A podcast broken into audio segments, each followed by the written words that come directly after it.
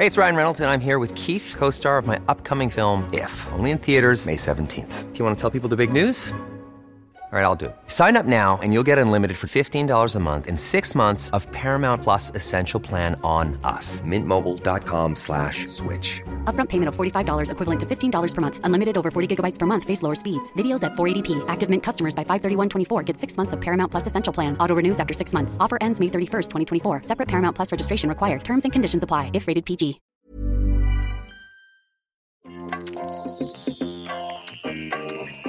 Vous écoutez le podcast de So Sweet Planet. Je suis Anne Greff et je vous propose des rencontres autour des thèmes des droits humains, de la culture et de l'environnement. Nous sommes aujourd'hui dans le 12e arrondissement de Paris, près de la place d'Aligre et de son joli marché qui vient de se terminer. Et nous sommes dans les locaux du refuge avec Alice Evin travaille ici. Et Alice, donc je vais te laisser euh, te présenter et nous présenter cette association et son activité. Merci. Donc oui, on est ici dans les locaux du refuge qui accueille et héberge des jeunes entre 18 et 25 ans qui sont victimes d'homophobie et de transphobie familiale. Donc c'est une association qui existe depuis 2003, qui a été euh, fondée par euh, Nicolas Noguier, qui préside encore aujourd'hui l'association, qui a été d'abord fondée à Montpellier et qui ensuite s'est étendue jusqu'à maintenant 20 délégations dans toute la France et outre-mer. Donc ici on propose effectivement des appartements en collectivité pour les jeunes et un accompagnement en accueil de jour. Donc euh, avec un accompagnement global, tant sur l'insertion professionnelle, la gestion budgétaire, le, les démarches logement, mais aussi l'accès aux soins, à la santé. Parce que ces jeunes qui arrivent chez vous, qu'est-ce qui s'est passé avant? Alors souvent, donc, on a des jeunes qui ont contacté la ligne d'urgence qui est disponible donc 24 heures sur 24 et 7 jours sur 7. Ou alors ils viennent directement au, au local pour euh, rencontrer euh, les bénévoles et salariés qui sont sur place. Mais c'est vrai qu'on reçoit énormément de, de jeunes hommes, c'est la, la, plus grosse majorité des personnes qu'on reçoit, ce sont des jeunes qui ont euh, subi récemment ou un peu moins récemment un rejet de leur famille. Après souvent un coming out qui s'est mal passé. Et donc une famille qui euh, leur ont dit que qu'il fallait partir en fait. Qui n'acceptaient pas le fait qu'ils voilà. soient homosexuels ou une autre problématique de genre. Exactement. C'est euh, effectivement des, des, jeunes qui euh, auront à un moment euh, été surpris ou alors euh, des, des, familles qui euh, auront su par les réseaux sociaux, beaucoup en ce moment, ou par un ami ou quelqu'un de la famille qui aura su. Et c'est vrai que les jeunes qui arrivent ici arrivent après un choc assez violent. Et dans tous les jeunes qu'on va pouvoir recevoir, on a aussi beaucoup d'étrangers qui viennent de pays, alors notamment en tout cas à Paris, on reçoit beaucoup de, de jeunes de pays de l'Est, euh, de Russie et de pays euh, donc euh, d'Afrique euh, subsaharienne notamment. C'est dû aussi où l'homosexualité, où il y a encore la peine de mort dans, dans oui. plusieurs pays. Hein, il faut le rappeler quand même, oui. dans beaucoup de pays encore, oui. beaucoup trop. Enfin, de toute façon, un, un, seul pays serait déjà trop. Oui, tout à fait. Il y a encore plus de 70 pays encore qui criminalisent l'homosexualité. Donc c'est vrai que c'est beaucoup plus des, des pays donc de l'est, de la Russie, des pays d'Afrique subsaharienne notamment. C'est des pays où l'homosexualité est encore criminalisée, où encore euh, voilà, au niveau de la culture, parfois de la religion aussi, euh, euh, pas du tout accepté. Donc après, dans chaque pays... Avec euh, quelquefois de la torture, voilà, la peine de mort, mais aussi la torture, ou, ou dans certains pays, des, des viols pour mm -hmm. les remettre, entre guillemets, dans le droit chemin. Oui, complètement. Selon les pays, ça diffère un petit peu. On voit euh, de plus en plus euh, justement l'utilisation des réseaux sociaux euh, pour dénoncer, pour outer des personnes homosexuelles et, et, des milices en fait qui sont mises en place via ces réseaux sociaux-là. Pour outer pour nos amis qui ne sont pas forcément oui. très au fait de, du sujet, donc ça veut dire révéler l'homosexualité de quelqu'un contre son gré, sans que ce soit son choix Tout à fait, de oui. le faire savoir. Oui.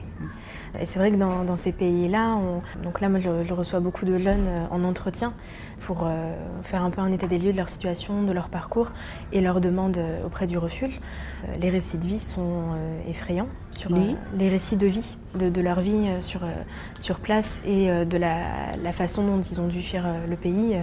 Euh, sont des récits qui sont effrayants parce que c'est vrai qu'on se rend compte euh, dans ces pays-là à quel point euh, l'homosexualité est encore très mal vue, voire considérée comme un crime, comme une maladie. Et, c'est très important et c'est aussi pour ça que donc, au refuge, on a des places pour les demandeurs d'asile Donc en fait, on a un agrément auprès de l'Office français de protection des réfugiés et apatrides, donc l'OFPRA. Donc on a la possibilité d'accompagner ces jeunes-là dans tout le processus de demande d'asile. Oui, parce qu'on n'en parle pas beaucoup, mais dans les migrants, on parle souvent des migrants économiques, des migrants qui fuient les guerres, et on parle peu de cette euh, problématique des migrants qui fuient, euh, qui fuient la peine de mort. Complètement, c'est encore euh, un parcours du combattant pour, pour ces jeunes-là qui doivent en entretien à l'OFPRA parler beaucoup de leur intimité, beaucoup, s'exposer. donc c'est vrai que nous... Avec des gens qui ne sont pas forcément formés pour entendre ça non plus on essaye, euh, voilà, donc euh, on voit avec les, euh, les officiers de l'OFPRA pour qu'ils soient un peu plus sensibilisés. Ils, ont ce désir d'être plus formés, plus sensibilisés. Ils font appel à des associations LGBT pour pouvoir connaître un petit peu mieux mais aussi de connaître un petit peu mieux la situation géopolitique sur l'homosexualité dans ces pays-là et que ce soit des informations vraiment euh, de personnes qui ont vécu là-bas et qui ont été euh, eux-mêmes victimes d'homophobie. Donc c'est vrai que nous, c'est pour ça aussi qu'on accompagne les jeunes dans tout ce processus-là et avec aussi un accompagnement psychologique. On a des psychologues euh, pour voir les jeunes, pour essayer de, démêler un petit peu tout ce qu'ils ont pu, tout ce qui a pu leur arriver et de voir un petit peu ce qu'ils ont pu subir. Oui. Donc voilà, un petit peu. on travaille avec des bénévoles énormément. On reste donc une association euh, qui fonctionne énormément avec le bénévolat. Donc, euh, à Paris, on en a une trentaine euh, qui sont répartis par pôle. et qui nous soutiennent, nous, travailleurs sociaux, dans notre accompagnement et qui sont là aussi pour créer un lien plus particulier avec ces jeunes-là, qui ont souvent perdu le lien avec leur famille, perdu un lien affectif ou n'en ont pas forcément eu auparavant. Donc c'est vrai que c'est aussi, ici au refuge, on essaie de créer un petit peu un cocon autour de ces jeunes et essayer de, voir, euh, pas pour remplacer euh, la famille, mais pour euh, essayer de, que la personne puisse se construire à nouveau avec un environnement qui rappellerait celle de la famille. Dans les différents témoignages euh, vidéo et dans le documentaire de, que Pascal Petit a réalisé avec Sonia Roland, on voit bien dans tous les témoignages que le, traumatisme, euh, c'est quelque chose de très très violent en fait. Hein. On sent qu'au niveau de la construction, comme le, refuge est sur une tranche d'âge euh, particulière. Oui, hein. oui, complètement. Donc de 18 à 25 ans, on peut aussi accompagner des jeunes mineurs après, ça va plus poser la question de la responsabilité donc par rapport à l'autorité parentale. Euh, nous, en tout cas à Paris, on ne peut pas forcément accepter de, mineurs parce qu'on travaille avec des appartements euh, en collectivité avec des jeunes qui sont plutôt euh, autour de 21, 22 ans. Et au final, nous, on n'est pas assez présents dans les appartements, on, fait des visites, mais c'est vrai que c'est pas forcément adapté pour des mineurs d'être seuls en colocation, c'est un petit peu violent. Euh, oui, avec des gens qui n'ont pas choisi. Complètement, complètement. Et euh, à partir de 25 ans, c'est aussi euh, dans l'administration française, c'est finalement un cap entre à partir de 25 ans. il y a aussi d'autres aides qui sont disponibles et d'autres, d'autres structures. Donc c'est vrai qu'on a cette tranche-là là aussi qui est particulière parce qu'on est juste après l'adolescence, parfois encore un peu dedans. Mais en tout cas, nous, on a fait ce choix-là d'accompagner euh, à la majorité jusqu'à vraiment le début d'une vie. Parce que nous, on fait des contrats de six mois euh, d'hébergement et d'accueil de jour. Et c'est vrai que c'est aussi dans l'idée de pouvoir propulser les jeunes. On, est là au début, euh, après un, rejet, mais on, est là aussi pour, accompagner les jeunes vers plus d'autonomie pour qu'ensuite ils puissent faire leur vie euh, de leur oui, Et s'insérer euh, soit au sein de leur famille, se réinsérer, soit dans la société. Mm. oui, parce qu'il y a tout un travail d'accompagnement, c'est pas juste euh, de l'hébergement, hein, mm. de, ce que j'ai compris. Vous-même, je crois que vous êtes éducatrice sociale. De formation. C'est ça. Et justement, par rapport à tous ces bénévoles, comment ça se passe? Parce qu'ils reçoivent, ils doivent encadrer des jeunes qui sont dans des situations psychologiques compliquées. Euh, d'autant plus qu'on sait que le, taux de suicide chez les jeunes homosexuels est sept fois plus élevé, mm. je crois, hein, que, voilà, que chez les jeunes qui ne sont pas homosexuels ou qui n'ont pas de problématique de genre. Donc c'est, on, voit à quel point c'est violent. Et quand ils arrivent, on sait aussi que cette détresse peut mener à la prostitution parce qu'ils se retrouvent à la rue, qu'il peut y avoir des problématiques d'addiction aussi par rapport à, ces difficultés. Donc comment euh, vous, vous gérez les bénévoles pour qu'ils soit apte à encaisser, j'allais dire, et à, pouvoir encadrer euh, des situations euh, un peu extrêmes. Oui, c'est vrai que c'est une, question euh, importante au refuge. On a un petit peu ces, ces deux pendants entre l'axe du bénévolat et l'axe du travail social. Moi, dans mes missions et dans celle de la déléguée départementale et régionale qui encadre la délégation, en tout cas de chaque délégation, ça fait partie de nos missions d'encadrer les bénévoles et de coordonner leurs actions. C'est-à-dire que euh, les bénévoles ici sont euh, déjà vivent tout un parcours d'accès euh, au refuge, donc avec une réunion d'information, un questionnaire, un entretien, ensuite trois mois de période d'essai. Donc c'est vrai que c'est déjà à ce moment-là qu'on peut voir les bénévoles qui vont déjà avoir une certaine fibre pouvoir accompagner et avoir déjà un pied dans l'association sans forcément complètement y être et avoir la possibilité de se dire au bout de quelques mois en fait, ce n'est pas je suis pas fait pour ça. Je suis pas fait pour ça, et, voilà, et que ça s'arrête là. Après, nous on fait donc euh, tout un, parcours de formation pour les bénévoles, avec surtout des séminaires donc euh, sur le travail social, sur la transidentité, sur euh, l'écoute et la bienveillance. Donc c'est tout un, parcours qui nous éclaire aussi, parce que c'est vrai que des, bénévoles arrivent avec leur envie, leur énergie, leur temps et leur cœur surtout. Nous, on va arriver avec euh, un peu la casquette de professionnel, avec nos outils éducatifs. Euh, et les deux pieds dans la réalité. Complètement. Et c'est vrai qu'on essaie de former un peu plus les bénévoles euh, sur certaines questions. Et c'est aussi pour pouvoir les protéger un petit peu, qu'eux puissent avoir la bonne proximité avec toutes ces situations. Mais au final, ce qu'on peut demander le, plus particulièrement aux bénévoles, c'est de s'investir, c'est de s'impliquer auprès des jeunes. Euh, et déjà leur présence et leur temps est précieux. Et nous, finalement, on, va s'occuper un peu plus euh, des choses un peu plus lourdes, pas forcément euh, toujours très drôles, de démarches sociales, démarches logement. Mais c'est vrai que les bénévoles ici font partie de tout l'accompagnement, seulement sur un certain axe qui n'est pas le travail social, mais qui va être beaucoup plus autour du lien avec les jeunes.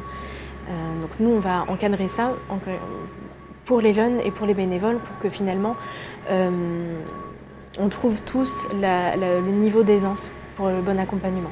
De se dire qu'on n'est ni trop proche ni trop éloigné et de se dire qu'on fait régulièrement des points, des, euh, sortes de petites réunions avec les bénévoles de chaque pôle pour voir où on en est et de voir quelles sont leurs actions pour ensuite qu'eux aient un peu une marche à suivre. Euh, pour pouvoir effectivement, quand on est face à des situations qui sont délicates, qui sont assez violentes, je pense qu'il est important de pouvoir en parler et de pouvoir euh, échanger autour de ça et de se dire qu'on n'est pas seul. Je pense que l'idée d'avoir un groupe de bénévoles, c'est aussi important. Oui. Donc le refuge, c'est né quand et comment? Donc effectivement, donc c'est Nicolas Noguier euh, qui est fondateur et, président euh, de l'association, qui a créé l'association donc en, 2003 à Montpellier et qui a pu l'étendre de plus en plus. Donc d'abord beaucoup plus dans le sud. Il y a beaucoup plus de délégations dans le sud, donc à Marseille, à Lyon, à, Toulouse. Et puis au fur et à mesure à Paris, qui existe depuis 2009. Euh, Je pense qu'il en parlera un petit peu mieux que moi, mais c'est vrai que euh, lui, il avait euh, ce désir-là de pouvoir accompagner des jeunes qui sont victimes de, de rejet familial parce que ça lui était insupportable. Cette idée de qu'il y ait autant de jeunes encore maintenant encore en, maintenant en 2019, où euh, nous on continue de s'étendre alors qu'on devrait plutôt faire l'inverse finalement, euh, essayer de, de s'éteindre. C'est vrai que euh, là l'idée c'était de, de pouvoir proposer aux jeunes qui sont tout juste majeurs un accompagnement, un hébergement et de pouvoir vraiment créer une association un peu protectrice pour ces jeunes-là. Oui, parce qu'on s'imagine qu'un jeune qui est rejeté par ses parents et rejeté concrètement, qui se retrouve à la rue, on se dit oh ben il a bien des, copains ou mm. il peut bien se et en fait on se rend compte dans les témoignages qu'il y en a beaucoup qui se retrouvent vraiment à la rue, à dormir dehors. Moi j'ai été très touchée par le témoignage d'une jeune femme, je crois que c'est dans le documentaire de Pascal Petit, je me souviens plus quand j'en ai regardé plusieurs, qui raconte qu'elle a passé, euh, je crois que c'est plusieurs mois, à dormir dehors, qui a quand même passé son bac, et où elle dormait dans sa voiture, je sais plus. Et en fait, il y en a, il y en a beaucoup des témoignages comme ça. Donc je pense qu'on ne mesure pas quand on est euh, dans la société euh, ou, comme ça au quotidien, on ne mesure pas tous ces jeunes qui se retrouvent sans un lit, mm. sans avoir où dormir et, qui voilà et qui se retrouvent SDF en fait. Est-ce qu'on sait combien de jeunes se retrouvent ainsi à la rue, rejetés par leur famille chaque année? Là, je ne saurais pas donner de, chiffres. D'autant qu'ils ne vous contactent pas tous. Non, c'est sûr qu'il y a des estimations Là, je ne pourrais pas forcément répondre à cette question. Il y a ce chiffre que j'ai toujours en tête, c'est 25% des jeunes qui sont à la rue ont eu un parcours à l'aide sociale à l'enfance. Et on reçoit beaucoup de jeunes qui ont été euh, justement euh, à la rue euh, parce qu'il y a eu une sorte de, rejet déjà en amont, parce que quand ils ont été placés par exemple, et qu'entre-temps ils auront fait leur coming out auprès de leur famille, il n'y a toujours pas de, retour en famille possible. Alors que ça aurait peut-être été possible autrement s'ils n'avaient pas été homosexuels. Je ne me rends pas compte du nombre de jeunes à la rue. En tout cas à Paris, on reçoit énormément de demandes par semaine. On est à peu près là à 6 à 7 demandes par semaine de jeunes qu'on ne peut même qui, qui sont donc euh, enfin, géographiquement euh, sur Paris ou autour de Paris. C'est ça. Nous on est sur une délégation Île-de-France. Là pour l'instant on va se séparer. Pas au niveau national, on parle juste que de, Juste au niveau euh, voilà, de l'Île-de-France, 6 à 7 demandes par semaine. pour donner un peu des chiffres, de toute façon, sur toute la France, dans l'année 2018, on a recensé 6000 appels hein, de jeunes qui sont en demande d'accompagnement ou d'hébergement. Euh, pas forcément rejetés, ça peut être des, jeunes qui euh, sont victimes d'homophobie. Oui, qui ont besoin d'avoir une écoute, parce qu'on a une ligne d'urgence, mais aussi donc une ligne d'écoute euh, qui, est, qui est reliée. Et c'est vrai que là, en tout cas à Paris, moi, de ce que je connais, mais finalement, la situation reste la même dans beaucoup d'autres euh, villes et délégations. Ce sont des jeunes qui sont quasiment tous à la rue ou qui vivent euh, dans une voiture parce que c'est vrai que euh, le rejet familial a souvent été très brutal, hein, très soudain et ils arrivent dans les premiers jours, voire les premières semaines, à trouver un ami, une personne de la famille. Et puis très rapidement, ils sont à la rue et ça va très très vite. Quand ils sont étudiants, ils n'ont pas forcément des, ils pas de revenus, ils n'ont pas de. Oui ils arrivent euh, voilà, souvent avec euh, des projets plein la tête euh, où tout s'arrête d'un coup. parfois des études qui viennent de commencer ou alors des études qui sont proches de finir. mais voilà, quand on n'a pas de logement et quand on passe sa journée à, à réfléchir à où est-ce qu'on va dormir le soir et ce qu'on va manger aussi, c'est très difficile de continuer ses études. On a des jeunes ici qui sont capables d'une grande résilience et de pouvoir euh, euh, quand même euh, reprendre des études, de pouvoir reprendre un travail rapidement. Mais c'est vrai qu'ici, on a toujours un temps d'adaptation. les jeunes ont toujours besoin d'un temps d'adaptation entre le moment où ils arrivent et le moment où ils sont vraiment en capacité de pouvoir reprendre des études, un travail. Mais c'est vrai qu'en tout cas, à Paris, on a énormément de jeunes à la rue et encore une fois, ça va très vite. C'est c'est tout un processus, un engrenage qui se met en place où euh, ils ont besoin d'argent, ça va aller très vite vers la prostitution, vers euh, l'escorting. C'est compliqué après de pouvoir revenir à la réalité. Et il y a beaucoup plus de, de, jeunes garçons. Oui. Mais parce que dans les proportions, il y a beaucoup plus de jeunes garçons qui sont rejetés par leur famille ou est-ce que les jeunes garçons viennent plus spontanément vous demander de l'aide C'est toujours un peu le, processus. Euh, oui, c'est, ça forme un peu un, cercle. On ne sait plus trop euh, quel est le, euh, le chemin et, comment ça s'est passé. Mais alors, ça va être plus mon avis, mais c'est vrai que je pense que l'homosexualité masculine est beaucoup moins acceptée que euh, l'homosexualité féminine. Il y a aussi le fait, je pense, que euh, les jeunes filles ont beaucoup plus la possibilité d'avoir de l'aide. Euh, non pas qu'elles demandent plus d'aide, mais je pense que les emplois, en tout cas vers lesquels elles vont aller, sont des emplois souvent sans diplôme, qui sont plus recherchés pour les employeurs. les femmes sont plus recherchées par les employeurs. Euh, que des garçons. Et c'est pareil pour les logements privés. On sait qu'il y a tout un réseau de sous-location, de colocation, ou même avec peu de ressources, c'est possible quand même d'avoir accès à des logements privés. Et on le voit encore sur des annonces, euh, voilà, on demande des jeunes filles sérieuses et pas des jeunes garçons.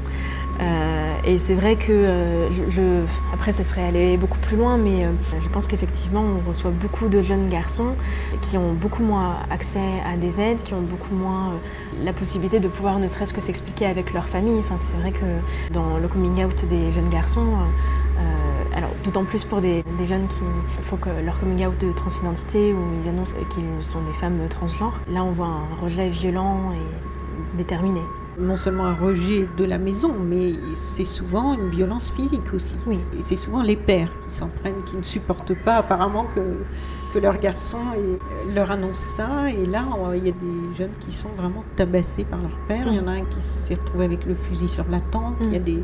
c'est des histoires qui paraissent un peu dingues à notre époque en France. Mm. j'ai regardé un peu vos chiffres et ceux de, qui sont sur le site de SOS Homophobie. Donc sur la page Facebook du refuge, on trouve les chiffres de 2017 donc euh, c'est un petit peu fastidieux, mais je pense qu'il faut vraiment, les, il faut vraiment les, faire connaître au plus grand nombre. Donc 2017, le refuge, 788 demandes d'hébergement ont été actées. Pas moins de 50 000 textos ont été échangés avec les jeunes en détresse sur la ligne d'urgence et avec la dizaine d'écoutants bénévoles. Pour répondre à l'explosion de demandes, donc ça, je, lis l'extrait qui est sur la page Facebook du refuge. Nous avons enregistré 29 259 nuitées, dont 27 752 en appartement relais et 1507 en structure hôtelière. Quand je lisais ça, j'avoue que je tombais un peu euh, mm. dénue, même si je connais cette problématique et je m'y suis déjà intéressée. Mais ces chiffres-là, franchement, là, c'est là au XXIe siècle en France. Je trouve ça, ça donne une triste image de là où en est notre société, je trouve. Mm. On a eu l'impression que la situation s'améliorait, que l'homophobie reculait, mais en fait là c'est pas une impression, c'est une réalité. On régresse de nouveau puisque les agressions homophobes réaugmentent en France. Mm depuis quelques années. Le nombre d'agressions physiques, donc là je cite les informations trouvées sur le site de SOS Homophobie, le nombre d'agressions physiques signalées à SOS Homophobie est en hausse de 66%, c'est incroyable, hein 66%, passant de 139 en 2017 à 231 en 2018. Et au dernier trimestre 2018, une agression physique par jour été rapporté à SOS homophobie. À quoi peut-on attribuer cette régression? Qu'est-ce qui fait que ça empire? Est-ce que au travers des témoignages des jeunes qui arrivent jusqu'à vous, qui ont mm. pu vivre ça, vous voyez quelque chose se dessiner, des réponses à, à cette question? Oui, je pense qu'il y a plusieurs pistes par rapport à ça. Je pense que la parole se libère euh, beaucoup plus chez les jeunes, mais on le sait toujours, les, jeunes euh, avancent beaucoup plus vite euh, que euh, leurs aînés qui... Oui, on le voit sur le climat aussi. Oui, oui complètement. On voit ces jeunes. je suis encore positivement surprise de voir tous ces jeunes qui sont là en manifestation, qui sont là... par solidarité. par solidarité, qui, qui, Oui, qui ne sont pas forcément eux-mêmes dans les manifestations euh, qui ne sont pas forcément eux-mêmes euh, homosexuels ou avec des problématiques, mais qui viennent pour soutenir parce qu'ils ont des amis ou parce que simplement ils trouvent mm. ça anormal et veulent se positionner. Oui, je pense que c'est peut-être euh, la, la, bonne nouvelle un petit peu dans tout ça. C'est vrai qu'on voit de plus en plus des jeunes qui, qui assument, qui en parlent beaucoup plus et qui veulent faire bouger les choses. Néanmoins, c'est un peu le, finalement l'effet pervers de, tout ça, c'est qu'ils euh, se montrent beaucoup plus, notamment sur les réseaux sociaux. Et c'est vrai que, comme, comme je l'ai dit au début, les parents vont beaucoup plus euh, être à même de, découvrir euh, sur les réseaux sociaux l'orientation sexuelle de leur enfant. Je pense qu'on en parle beaucoup plus. Parce que c'est vrai que les chiffres de, SOS homophobie montrent les personnes qui auront dénoncé ces faits-là euh, je pense que c'est de plus en plus euh, acté dans la société du fait qu'il faille en parler, que ça doit sortir. Euh, oui, du coup, on se demande quand même est-ce qu'il y a de plus en plus d'agressions ou est-ce qu'il y a de plus en plus de gens qui se manifestent C'est toujours la question. Je pense qu'il y a aussi euh, des questions de période. On sait que euh, au moment de la loi sur le mariage pour les personnes homosexuelles, il y a eu beaucoup plus d'agressions parce que justement la parole se libérait aussi du côté des personnes qui étaient contre le mariage homosexuel et, que c'était aussi. Oui, ça a désinhibé là. oui, complètement. Beaucoup de, de haine, on peut dire. Hein. Oui, et je pense qu'aussi les manifestations du mariage pour tous montrent beaucoup plus visiblement l'état d'esprit euh, plus homophobe et qui vont être clairement contre les droits des personnes euh, homosexuelles. Donc c'est vrai qu'il y a aussi cette question-là de on en parle davantage ce qui crée peut-être encore plus de liberté, mais aussi de prise de, risque. et de résistance euh, de la part de ceux qui. Mais en même temps, ce ne sont pas que les populations LGBTIQ, je ne sais pas combien de lettres on en est là, mais bon. il y a toujours qui se rajoute. Mais euh, il y a aussi un rejet de plus en plus violent de toutes les minorités, en fait, euh, que ce soit des problématiques euh, de couleur de peau, ou de religion. Ou de... On sent qu'il y a quand même une crispation en ce moment et une, une régression dans la tolérance par rapport à accepter la différence. Il y a par contre aussi dans les choses positives quand même de plus en plus, me semble-t-il, de personnalités qui soutiennent, qui elles aussi vivent elles-mêmes l'homosexualité sexualité ou sur une question d'identité de genre. Donc vous avez comme euh, marraine Muriel Robin, qui a l'air assez engagée. Hein, mhm. Et puis euh, Sonia Roland, qui elle est venue pour participer au documentaire. Et puis pas mal d'autres personnalités. On a vu aussi dans le football qu'il y a pas mal de personnalités qui commencent aussi à, prendre position, euh, clairement, sans, sans être forcément non plus homosexuels et tout ça, ce qui est une bonne chose, je trouve. Est-ce que les jeunes qui arrivent pour vous voir, par rapport à eux, est-ce que ça joue un rôle important, ça, le fait que des personnalités, euh, des, gens connus s'expriment sur le sujet? Je, pense que euh, le moment où ils demandent de l'aide, parce qu'effectivement, nous on travaille avec euh, des jeunes qui sont en totale libre adhésion, c'est-à-dire que c'est eux qui font la démarche de venir vers nous. Je pense qu'ils ont à ce moment-là besoin d'avoir des figures modèles autour d'eux, des personnalités qui peuvent euh, davantage euh, leur montrer un peu la voie aussi, de se dire qu'on peut être euh, grand, adulte, avoir un travail et admiré par beaucoup de gens. Oui, voilà, par beaucoup de gens. Toute une communauté et c'est vrai que c'est là où c'est important d'avoir aussi donc des personnalités qui nous soutiennent et qui parfois viennent nous voir aussi, parce qu'on a des, des, temps de permanence où beaucoup de personnages publics viennent nous rencontrer pour eux-mêmes aller à la rencontre des jeunes pour comprendre aussi et pas forcément être sur la théorie, euh, sur les chiffres, mais vraiment de rencontrer directement les jeunes. Et les jeunes ici jouent le jeu et je pense qu'il y a aussi euh, ce côté-là de, de, se raccrocher aussi un petit peu à euh, là l'avenir. Qu'est-ce que ça peut être pour moi? Bah, Ça peut être comme tel footballeur, comme tel mannequin ou simplement des vendeurs, des, agents commerciaux. tout, n'est pas fermé, qu'il peut, peut, y avoir de l'espoir. Ils ont toute une voie qui s'ouvre devant eux et c'est aussi l'intérêt. Donc ces jeunes euh, qui peuvent contacter, venir au refuge, on, l'a dit, entre 18 et 25 ans. Et alors que se passe-t-il s'ils se retrouvent à la rue avant 18 ans? Quelles sont les, possibilités pour eux? Avant 18 ans, donc euh, ce sont des mineurs. L'État est dans l'obligation de protéger euh, tous les mineurs sur le territoire français. Donc dans ces cas-là, un signalement peut être fait. Et dans ces cas-là, l'aide sociale à l'enfance est là pour protéger ces mineurs-là. Mais par exemple, des jeunes qui écouteraient le podcast, qui sont dans cette situation et qui peuvent avoir 14, 15, 16 ans, qui a un, problème avec, ça lui pose une souffrance. Il se sent attiré par quelqu'un du même sexe ou il sent qu'il a un problème avec son identité de genre. Qu'est-ce que vous pouvez lui conseiller puisqu'il ne peut pas contacter le refuge, si j'ai bien compris directement? Qu'est-ce que vous pouvez leur conseiller? Où peuvent-ils appeler? Où peuvent-ils avoir de l'aide? Alors, euh, la ligne d'urgence, enfin, finalement, les jeunes peuvent, euh, peuvent contacter euh, la ligne d'urgence, euh, demander une écoute. Et on, donc on a des bénévoles, des écoutants qui sont là aussi pour répondre aux, questions des jeunes. Donc, et les orienter. Oui. Donc je peux donner le numéro. Donc c'est au 06 31 59 69 50. D'accord. Donc il y a ce numéro-là qui peuvent contacter. Alors donc là, pour des jeunes qui vont se sentir en danger ou en risque de danger, il y a toujours le 119 qui est euh, le numéro euh, de l'enfance en danger, qui euh, fonctionne aussi pour des jeunes LGBT qui, ou alors simplement en questionnement en tout cas, euh, qui ont besoin d'avoir un moment euh, cet espace de parole et de pouvoir déposer certaines choses euh, sans jugement et en toute bienveillance. Et sans forcément de solution, c'est vrai qu'on ne le pense pas forcément, mais même de nous appeler nous, ça n'engage à rien. On ne va pas les orienter quelque part, on ne va pas les forcer à, rentrer dans un dispositif. Des fois, c'est simplement de pouvoir parler. Et on est là aussi pour ça. À Paris, en tout cas, moi je le peux aussi conseiller. Donc, il y a une association qui s'appelle le MAG, qui euh, fait des permanences d'écoute, de, rencontres. Le MAG euh, Le MAG, ouais. MAG. MAG, ouais. Ma magazine. C'est ça. Qui, euh, qui reçoit des jeunes entre 15 et 24 ans. Donc c'est aussi l'occasion de pouvoir rencontrer d'autres jeunes. Après, il y a tout un réseau de petites associations. Il y a le centre LGBT aussi à Paris. Qui... Et puis, bon, des centres LGBT, il y en a un peu partout en France.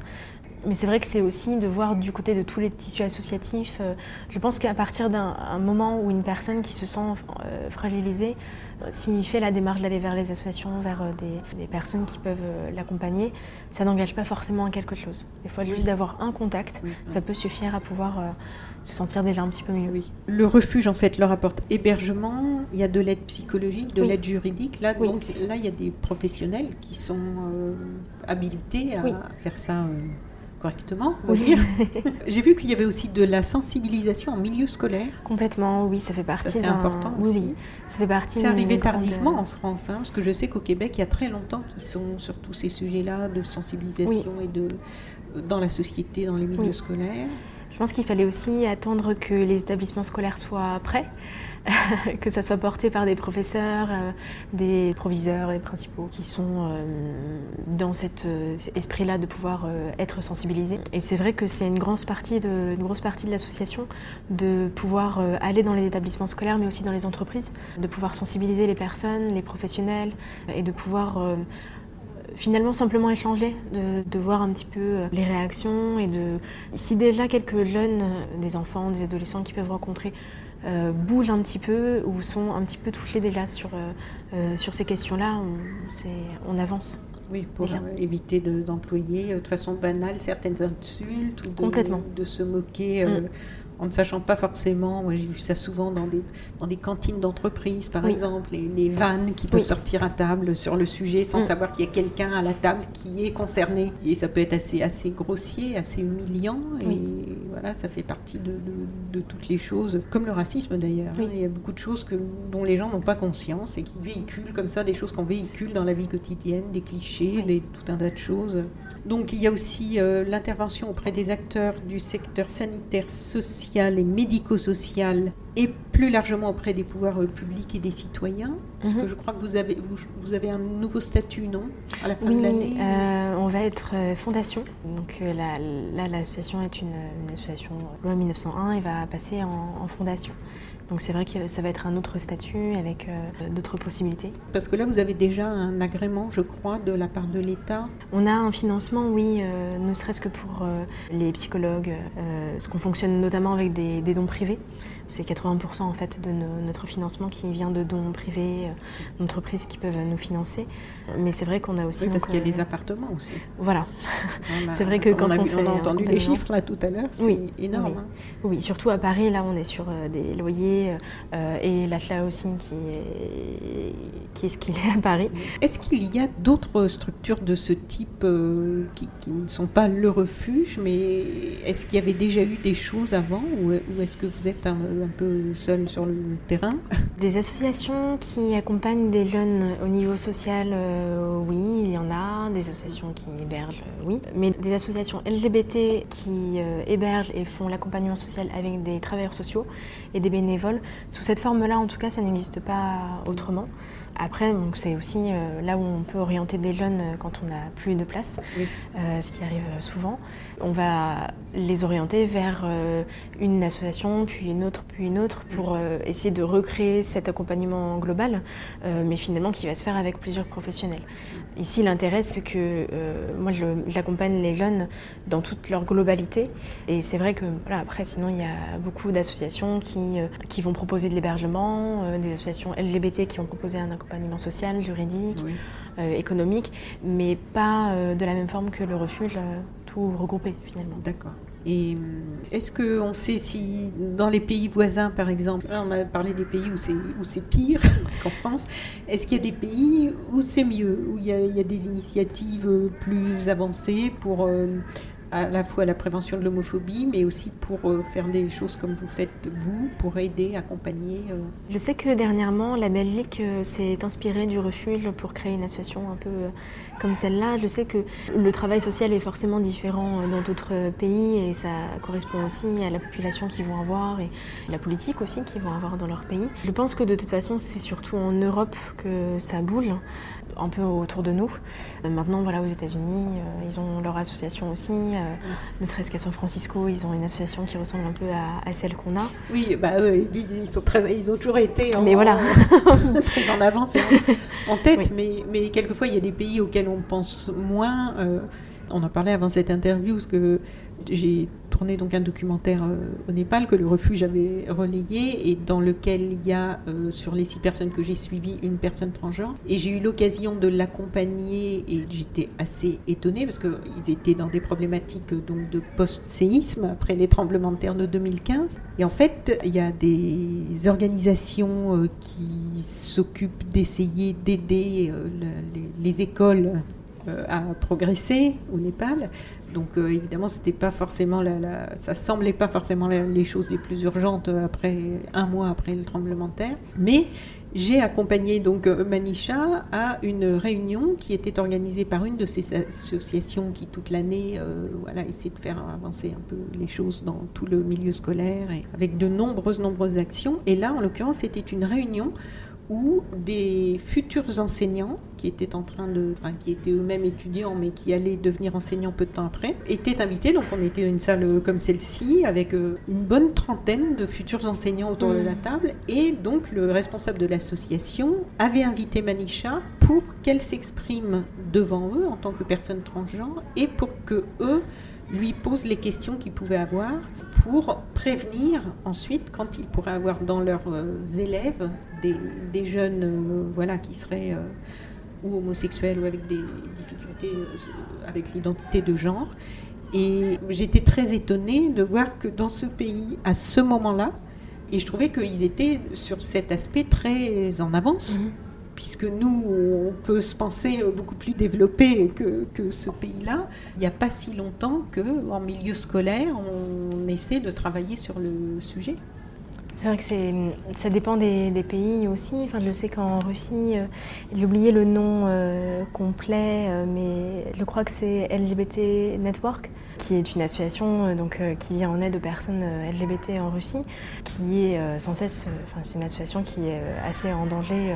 Là récemment, une travailleuse sociale qui a été assassinée en Russie, qui faisait partie de cette association-là. Mais il y a des initiatives qui se mettent en place, qui émergent même dans ces pays-là où l'homosexualité n'est pas du tout acceptée, encore moins la transidentité, enfin, où c'est considéré comme une maladie et comme quelque chose à éradiquer. Mais on a toujours un peu l'espoir de voir euh, effectivement dans ces, pays-là des associations euh, qui viennent en aide aux personnes LGBT qui émergent. Euh, mais voilà, c'est par stratégie et par prise de risque, mais qui sont nécessaires, que ça peut avancer.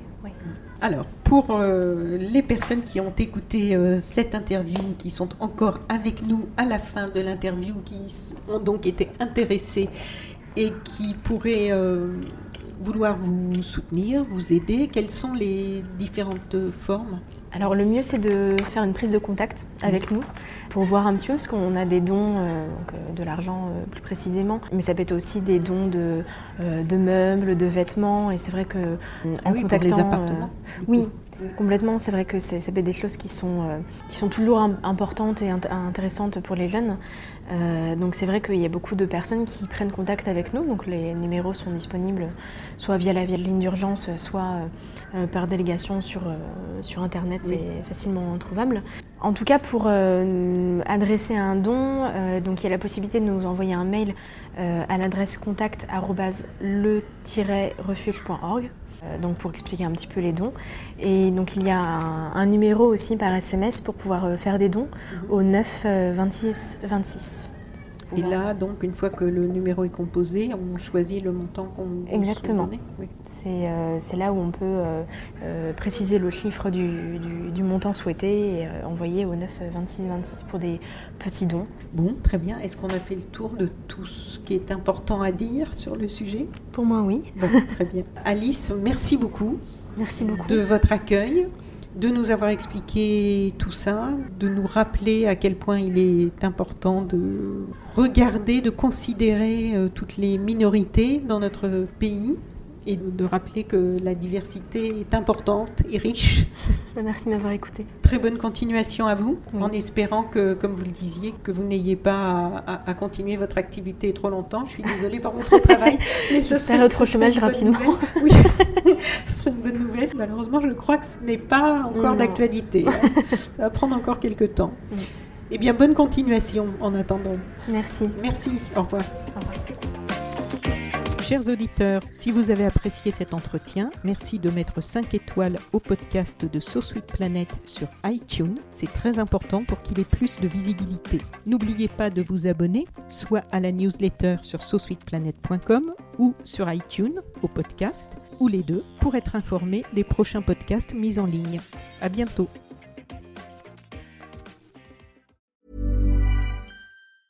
Hi, I'm Daniel, founder of Pretty Litter. Did you know cats tend to hide symptoms of sickness and pain? I learned this the hard way after losing my cat, Gingy. So I created Pretty Litter, a health monitoring litter that helps detect early signs of illness by changing colors, saving you money and potentially your cat's life. Pretty Litter is veterinarian developed, and it's the easiest way to keep tabs on your fur baby's health right at home. Go to prettylitter.com and use code ACAST for 20% off your first order and a free cat toy. Terms and conditions apply. See site for details.